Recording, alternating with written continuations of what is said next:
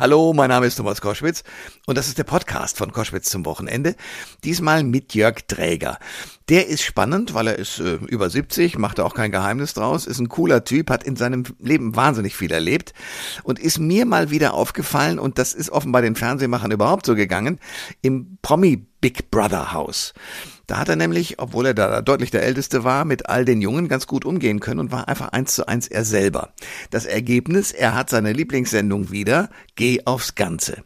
Warum er sich darüber so freut, warum für ihn diese ganze Sendung so wichtig ist und äh, an was er alles so glaubt und wie er sein Leben bis jetzt so erlebt hat, das besprechen wir in diesem Podcast. Viel Spaß dabei. Der Thomas Koschwitz Podcast. Ihr hört Koschwitz zum Wochenende jetzt mit einem Mann, den ich einfach ins Herz geschlossen habe, aus mehreren Gründen, über die wir gleich sprechen werden. Jörg Dräger. Herzlich willkommen in der Sendung. Schön, dass du dran bist. Ich danke dir dafür. Das war eine wunderbare Einleitung, Thomas. Und wenn du mich in dein Herz geschlossen hast, dann frage ich dich, wie groß ist denn dein Herz? Weil da kann ich doch nicht alleine drin sein, oder? Gut, meine Frau hatte auch ein Plätzchen, meine Kinder. Du musst da schon ein bisschen auch rücken, aber äh, es geht schon. Ich freue mich deshalb so sehr, weil ja offenbar äh, Fernsehschaffende und ich meine jetzt die höher bezahlten Chargen auf den Gedanken kommen, Shows, die mal sehr gut funktioniert haben, wieder ins Programm zu lassen. Bei dir mit dem Zong und Geh aufs Ganze ist es auch so. Und ich habe von dir gelesen, dass du gesagt hast, äh, jahrelang habe ich mir gewünscht, eine Neuauflage zu machen. Als mir die Ernsthaftigkeit des Unterfangens von Sat 1 klar wurde, war ich beseelt von Euphorie. Äh, warum? Ja, das muss man natürlich solche Sätze immer etwas im Nachhinein differenzierter betrachten. also ich habe in der Tat, ich bin ja so ein alter äh, Jakobswegläufer, ne? also 13 Jahre in Folge, dann Corona wegen zweimal ausgesetzt, dieses Jahr wieder die Nummer 14 und habe mir so irgendwann auf den Wegen gedacht, ja, was mache ich da, wenn ich dreieinhalb Wochen alleine vor mich hintigere, außer Rotwein trinken und Lammkotelett am Abend. Äh, irgendwie muss ich ja mit jemandem reden. Und dann habe ich irgendwann festgestellt, man, man kann mit ihm reden. Also zumindest hört er einem zu. Und wenn man gut aufpasst, dann gibt es auch das ein oder andere Zeichen, wo man denkt, ja, das kommt von ihm. Und dann habe ich gedacht, dann könnte ich mir ja eine Wiederkehr von Geh aufs Ganze wünschen. Dann habe ich aber mit diesem Wunsch aufgehört. Ich glaube inzwischen auch schon vor fünf oder sechs Jahren, weil ich habe gedacht, naja, er hält nichts davon, also macht das nicht. So, und dann war ich nach langem Ringen hin und her so weit, dass ich mal eine Entscheidung, ich bin verheiratet wie du, dann weißt du, wie das läuft, eine Entscheidung zu treffen, die ich ganz alleine für mich treffe. Mhm. Und das war äh, in den Container zu gehen, also ähm, in, Big Brother. Promi Big Brother, ganz genau. Promi Big Brother, genau. Und da bin ich dann überrascht worden von Marin beim Einzug, hat sie mir eine Jacke zugeworfen und hat gesagt, spiel mal da mit jemandem. Und dann habe ich mit jenem, jemandem gespielt und mich gefühlt wie vor 20 Jahren, also so eine Geh aufs ganze Arie war das. Ne? Und daraufhin muss wohl der Chef von Sat 1 äh, seine Jungs angerufen haben und gesagt haben, ich glaube, mit dem können wir es nochmal versuchen. Also jedenfalls bekam ich dann einen solchen Anruf glaubte erst, es könne zeitversetzt der erste Vierte sein, war es nicht. Und natürlich habe ich ja gesagt, ich sage mal von glücklich beseelt, war es noch ein bisschen weit entfernt. Aber irgendwann habe ich gedacht, ja, warum eigentlich nicht? Aber ich mache jetzt mal eine Pause, damit du auch wieder dran bist, Thomas. da sehe ich den Profi. Ich bin begeistert. Jörg Träger ist mein Gast bei Koschwitz zum Wochenende und wir reden darüber, dass du A, ein großartiges Comeback mit Geh aufs Ganze hast, aber auch eben in diesem Container warst. Und du sagst gerade eben, du hast es ganz alleine entschieden. Warum eigentlich? Also A, alleine und B, dass du reingehst?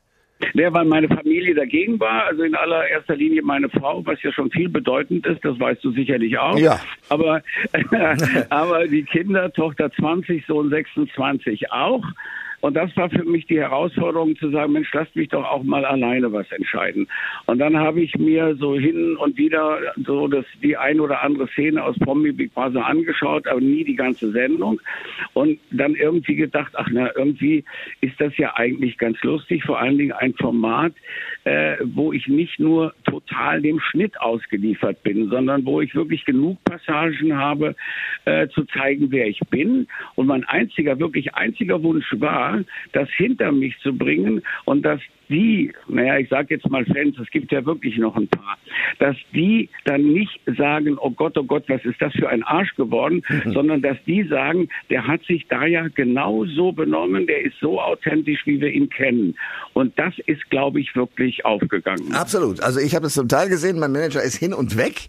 Der hat gesagt, der Typ, äh, orientier dich an dem, der äh, ist äh, eins zu eins, weil mein Manager möchte mich auch gerne in die eine oder andere Show schieben. Ich habe da keinen Bock drauf. Aber, aber äh, du hast, du hast etwas Interessantes gesagt, nämlich, dass du nicht zerschnitten wirst. Beim Dschungel ist es, glaube ich, eher der Fall, oder?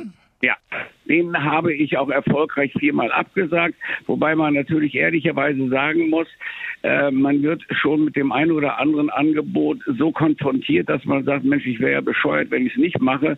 Aber es gab dann vielfältige Gründe, äh, warum ich es jeweils nicht gemacht habe. Äh, beim letzten Mal war es so, dass äh, meine, meine Tochter gerade im Abi war, hm. Äh, wo ich gesagt habe, so, und dann kommst du nach Hause nach welcher Vorführung auch immer äh, und das Mädel ist im Abi, also das, das geht überhaupt nicht. Und beim ersten Mal, das war 2006, war es mein Sohn, der damals zwölf war und gesagt hat, ey Papa, mach mir den Tarzan. Äh, ich war schon über 50 äh, und dann habe ich Folgendes gemacht. Ich bin ja so ein richtig, wirklich extremer Würfler und habe ihm eine 50-50 Chance angeboten. Wir hatten beide zu dem Zeitpunkt auch den Harpe gelesen ja. und, und ich bin ja halb Spanier, also von nicht, nicht geboren da, aber aufgewachsen zur Schule gegangen gegangen, Abi gemacht und, und, und. Äh, und wir lebten damals gerade noch auch auf Teneriffa. Und er sagt, pass auf, ich mache dir folgenden Vorschlag, eins, drei und äh, fünf. Äh, gehe ich in den Dschungel, was ich dann auch gemacht hätte, weil wenn ich würfel, dann muss ich mich dem der Entscheidung des Würfels auch äh, logischerweise äh, beugen. Aber zwei, vier, sechs, wir gehen beide äh, auf den Jakobsweg. So okay. und ohne zu schummeln fiel dann die vier und somit sind wir dann 2006 das erste Mal auf den Jakobsweg gegangen. Jörg Träger ist mein Gast bei Koschwitz zum Wochenende. Der Song Geh aufs Ganze. Bevor ich dich frage, wie das eigentlich mit dem, mit dem Deal geht, also wie man das hinkriegt, äh, Leute so ähm, in deine Richtung zu treiben, dass sie das tun, was du gerne hättest, will ich vorher noch was anderes wissen. Du hast gerade gesagt, auch, dass er ähm, mir zuhört. Also du bist ein religiöser Mensch, ist das so? Äh, ja, ich sage mal, definiere Religion.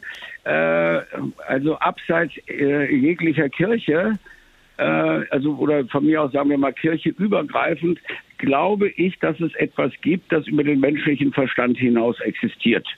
So, ja. ob ich das jetzt äh, S nenne, ob ich das manchmal nenne ich es Universum, äh, lieber Gott werde sage ich nicht mehr, da verhüte ich mich, aber ich, ich spreche ihn halt so an, wie ich gerade in der in der jeweiligen äh, Situation bin, äh, habe mich auch noch nicht gescheut, es mal als weibliches Wesen zu nehmen, aber auf jeden Fall, also ich denke, Universum trifft es bei mir am besten. Da ist etwas, was über unseren Verstand hinausgeht und etwas, was unser aller Leben beeinflusst und wenn es denn funktioniert, auch mal auf die ein oder andere Bittstellung gehört. Jetzt warst du im äh, Promi-Container und hast dich da, das fand ich großartig, auch mit den ja deutlich jüngeren, teilweise schwierigen Kandidaten ähm, auch streitschlichtend unterhalten. Äh, war das ein Plan oder hast du sozusagen in den Tag hineingelebt und hast gesagt, okay, ich guck mal, was mich äh, da erreichen wird? Ich mache mal ausnahmsweise eine kurze Antwort. Letzteres stimmt. okay. Ja, also in, wirklich in den Tag hineingelebt und einfach die Erfahrung gemacht, dass du anders als in der freien Wildbahn ja letztendlich gezwungen bist, dich mit Menschen auseinanderzusetzen, die du im ersten Anflug vielleicht gar nicht magst, vielleicht sogar abstoßend findest. Du musst dich aber mit ihnen auseinandersetzen und findest dann zum Beispiel, also ich habe ja zwei Lieblinge am Ende gehabt, das war der Danny und das, das das war die Melanie. Mhm. Und Melanie hatte mich zum Beispiel begrüßt, weil sie ja logischerweise, ich weiß nicht, das Alter hat sie mir vielleicht Gott sei Dank nicht angesehen, aber sie wusste offenbar, wie alt ich bin und sagte, ey, Alter, du hast ja schon Erde in der Tasche. so, ja. normalerweise haust du sofort jemandem in die Fresse. Ich habe lauthals gelacht. Ja. Und ja, und ich war mit, mit, mit Melanie ja wirklich sehr, sehr viel zusammen. Sie hat mir auch über ihre Sorgen äh, und von ihren Sorgen erzählt. Also äh, ich hatte halt immer eine Schulter frei, an der sie sich ein bisschen ausgeweint hat. Und das war schon eine sehr, sehr geile Erfahrung. Oder, oder auch Erik, den ich am Anfang, also die, die jetzt, jetzt hören und nicht wissen, wer das ist, das ist jetzt auch nicht so wichtig. Aber Erik war einer der, derjenigen, die, ich sage mal, wirklich sehr exzessiv mit der Fäkaliensprache umgegangen sind, mhm. um das vorsichtig zu sagen, mhm. was wirklich abstoßend ist für einen älteren Menschen. Mhm. So, aber auch mit Erik hatte ich mich auseinanderzusetzen und auch mit Erik würde ich inzwischen ein Bier trinken gehen. Und das ist schon eine sehr, sehr, sehr geile Erfahrung. Ich sage mal, äh, wenn Putin und Biden das mal machen würden, könnte das vielleicht auch ganz gut funktionieren. Guter Plan. Jörg Träger ist mein Gast bei Koschwitz zum Wochenende. Ähm, ich bin fasziniert über dein Hörbuch. Äh, hast du das eigentlich selber gesprochen? Habe ich selber gesprochen, ja. Von freitagsabends, mehr Zeit hatten wir nicht. Das war ein Radiosender in Kaiserslautern. Die hatten, die machten am Freitagabend äh, 19 Uhr Schicht und am Montag um 6 Uhr wieder auf. Und dann habe ich mit der Kollegin, die mit, dem, mit mir an dem Buch ja geschrieben hat, und einem Toningenieur, der aber sensationell war, haben wir freitagsabends angefangen und waren sonntags früh hackevoll fertig.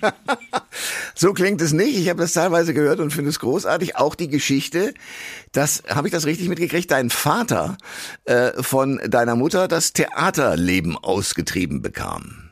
Ja, ja, also so hat es nicht nur meine Mutter mir erzählt, sondern so hat es auch mein Papa mir äh, bestätigt, ob es dann wirklich hundertprozentig so war, dass mein Vater Hildegard Knef küssen musste hm. äh, und meine Mutter dann gesagt hat, entweder Hildegard oder ich. Also ich bezweifle, dass es so harsch war, aber sie hat es ihm definitiv ausgetrieben, ja. Und du bist aber doch trotzdem ein Mensch, der auch in dieser Theaterwelt äh, umhergelaufen ist, um dann später in, den, in das Journalistische zu gehen. Oder wie muss ich mir das vorstellen? Ja, meine Theaterwelt ist total zerbrochen. Das hat mich wirklich Jahre meines Lebens gekostet. Ich wollte unbedingt ans Theater. Damals, ich hatte an der, an der FU in Berlin studiert und wollte unbedingt ans Schillertheater. Habe dann von einem großartigen äh, Regisseur Fritz Kortner, einer der ganz Großen damals, die Chance bekommen, sozusagen vorzusprechen. Äh, und ich hatte wirklich, ich hatte eine Sprechrolle. Ich musste als ähm, Eunuche einmal von links und einmal von rechts mit einem Tablett und drei Burgundergläsern über die Bühne laufen und dabei dann immer eunuchisch Burgunder, Burgunder rufen. ich habe diese Rolle wirklich nicht spielen können. Ich musste vorsprechen und dann hat Fritz Kortner mir gesagt, Theater gerne, aber nicht bei mir. Oh. so. Das tut und, ja weh. Und das, das hat mich wirklich, das hat mich wirklich, das hat mich äh, ja wirklich Jahre gekostet. Ich, ich war Theater, Freak-Theatergänger. Ich konnte nicht mehr ins Theater gehen und mir auch nur ein einziges Stück zu Ende anschauen, ohne zu heulen. Mhm. Und zwar teilweise auch aus einem wirklich verdammt egoistischen Grund. Ich habe denen, die dann auf der Bühne standen, den Applaus missgönnt, weil ich ihn gerne hätte haben wollen. So, das war ganz, ganz schlimm, hat sich aber gelegt. Aber da wir gerade bei Theater sind, was mich wirklich sehr, wahnsinnig aufregt, weil ich gehe immer noch und gerne ins Theater, wenn man sieht, wie viele Menschen sich wie furchtbar anziehen und ins Theater gehen, wo ich sage, ey Leute, wenn ihr so einen scheiß Geschmack habt, ist das ja noch okay. Aber Theater ist immer noch sowas wie ein Tempel und es ist respektlos und es ist würdelos den Schauspielern gegenüber mit einem Muscle-Shirt, mit einer Jeans und auch noch mit einem Cappy auf dem Kopf ins Theater zu gehen. Aber das siehst du wirklich immer, immer häufiger und nicht vereinzelt, sondern wirklich, ja, und dann haben sie, weiß ich noch, eine Tüte von Pick und Kloppenburg in der Hand oder irgendwas was anderes. Ja. Das ist ganz, ganz schlimm geworden. Jörg Dräger ist der Mann, der. Hast du den Song erfunden? Oder ist den der Song, nein, den Song hat einer äh, unserer ersten Produzenten, das war der Erasmus Bölte, der leider dann mit 29 Jahren äh, früh ganz elendig verstorben ist. Mit dem war ich in, in Nürnberg auf der Spielwarenmesse. Also bis dahin hatten wir als Miete das, was die Amis auch hatten. Weiß ich nicht, tausend ausgebrannte äh, Glühbirnen, mhm. eine, eine verreckte Ampelanlage, 100 Meter Jägerzaun. Also das ging in Deutschland überhaupt nicht. Äh, und dann waren wir da auf der, auf der Spielwarenmesse Husarenmesse und dann hatte Erasmus eine graue Maus gesehen von Sigi Kitt, hat mit den Damen von Sigi Kitt gesprochen und jetzt, um es einfach nur kurz zu machen, dann in einem verbalen Austausch hin und her ist dann diese Figur der Zong entstanden, die aber ihren Ursprung äh, auch in, in den USA hat und der Song sowas, also als, als, als, als, als, als Substantiv, sage ich mal, sowas wie eine Niete ist im Amerikanischen. Okay, aber natürlich die Leute haben das Ding äh, geliebt und lieben es nach wie vor. Ja, weil sie haben dann immer gelacht. Ja, die konnten verlieren, wie sie wollten.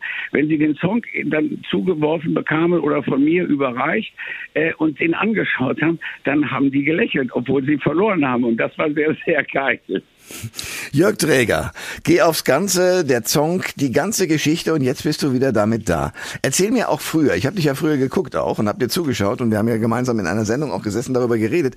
Wie machst du's? Du hast da Menschen, die du ja in dem Moment erst kennenlernst und äh, musst dann irgendwie psychologisch rauskriegen, auf was geht sie oder er ein, um äh, einen Deal hinzukriegen. Denn manche Sachen willst du ja nicht. Du willst ja verhindern, dass sie bestimmte Gewinne abräumen. Wie machst du's? Du, ich kann, ich kann dir das wirklich nicht sagen. Das ist wohl irgendetwas, was, was in mir schon seit Ewigkeiten ruht. Also deswegen auch keine gecasteten Kandidaten, sondern genau das, was du gerade gesagt hast.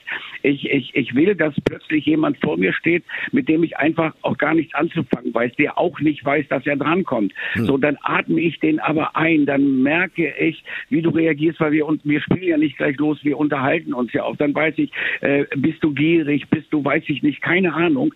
Äh, und deswegen gehe ich auch nie in ein Spiel rein, wissend, wie es endet.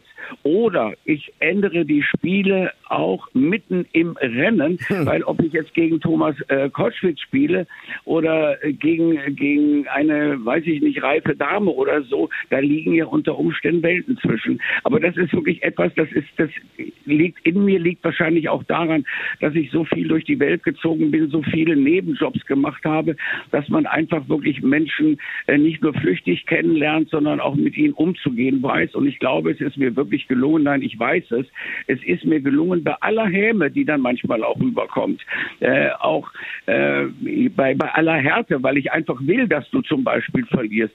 Ich habe nie unter den Gürtel gehauen, sodass nie jemand mir hätte nachsagen können, ich hätte ihn würdelos behandelt. Und das ist, glaube ich, so wirklich das Einzige, wo ich sage, da kann ich echt wirklich stolz drauf sein, dass mir das gelungen ist. Magst du dein Publikum? Also magst du die Menschen, mit denen du zu tun hast, oder ist es, ich sag nur Harald Schmidt, der macht das, klar, ist auch sehr erfolgreich, aber ich glaube, im tiefsten Innern ist er kein Freund der Menschen.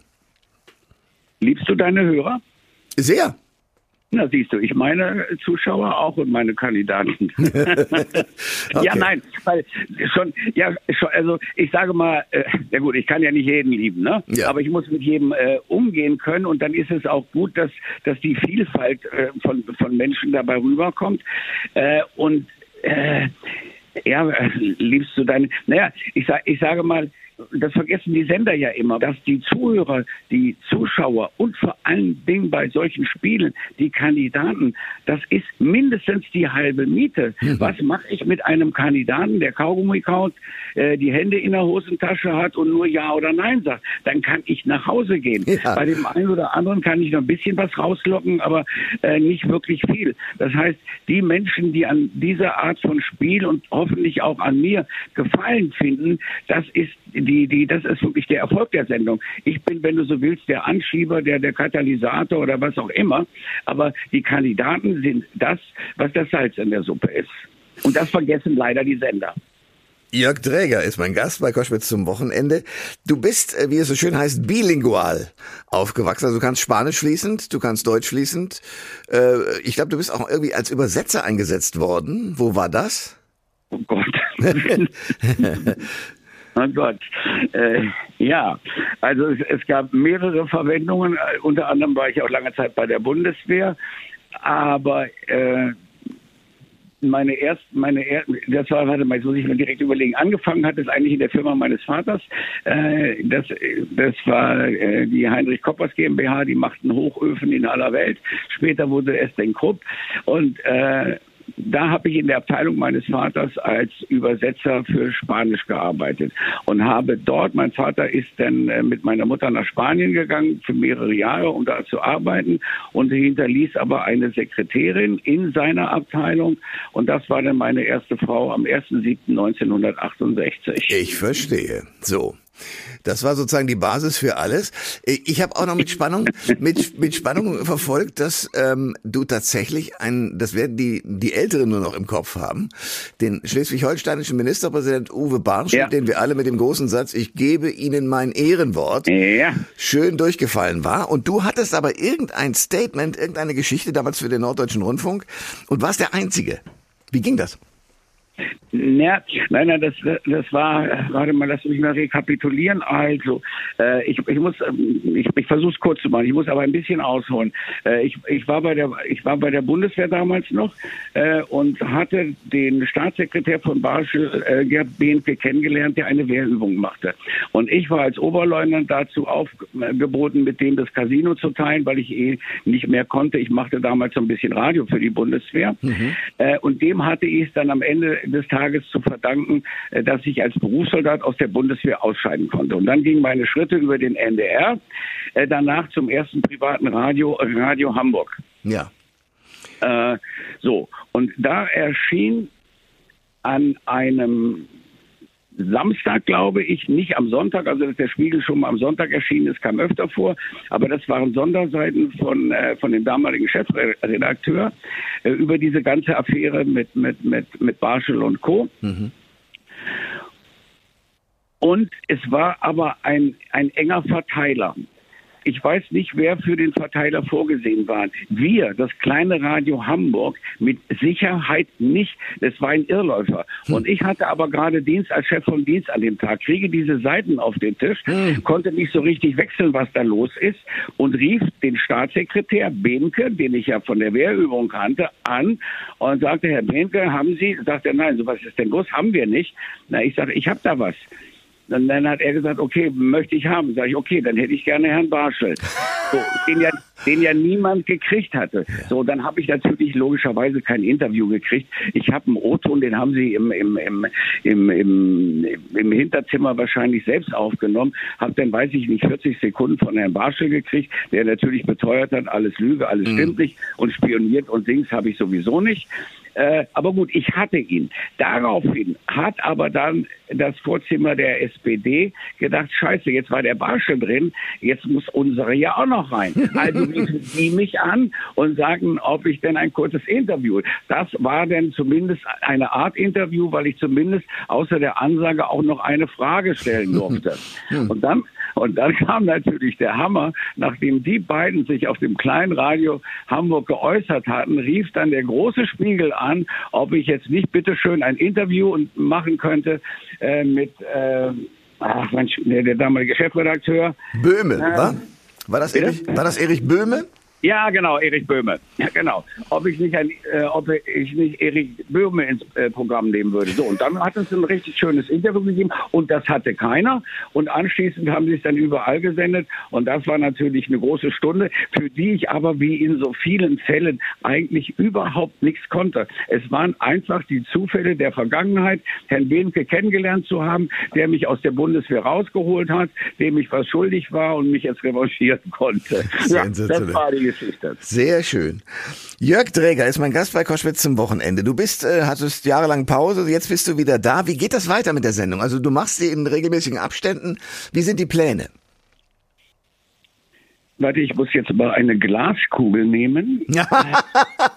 ich verstehe. So, das, das schaue ich und sehe den Herrscher aller Reußen, Daniel Rosemann, der da sagt, ja, wir machen weiter. Das ist ja nicht schlecht. Ja, und, und mehr bin ich auch gehalten, nicht zu sagen. Okay, ich verstehe. Aber die Glaskugel ist großartig. Wie kommst du mit dem äh, Daniel Boschmann zurecht, dem jungen Kollegen, den man aus dem Frühstücksfernsehen natürlich auch kennt? Das ist ja sozusagen eine Neuerung. Das war ja früher nicht so. Das ist eine totale Neuerung. Ich äh, sage mal, das ist ein total professioneller, super guter Typ. Ich meine, ein besseres Frühstücksfernsehen als bei Zart, äh, als bei Zart 1 durch ihn gibt es nicht. Aber ich glaube, wenn wir beide ehrlich sind, würden wir uns äh, nicht der jeweils eine den anderen in sein Gästebuch eintragen.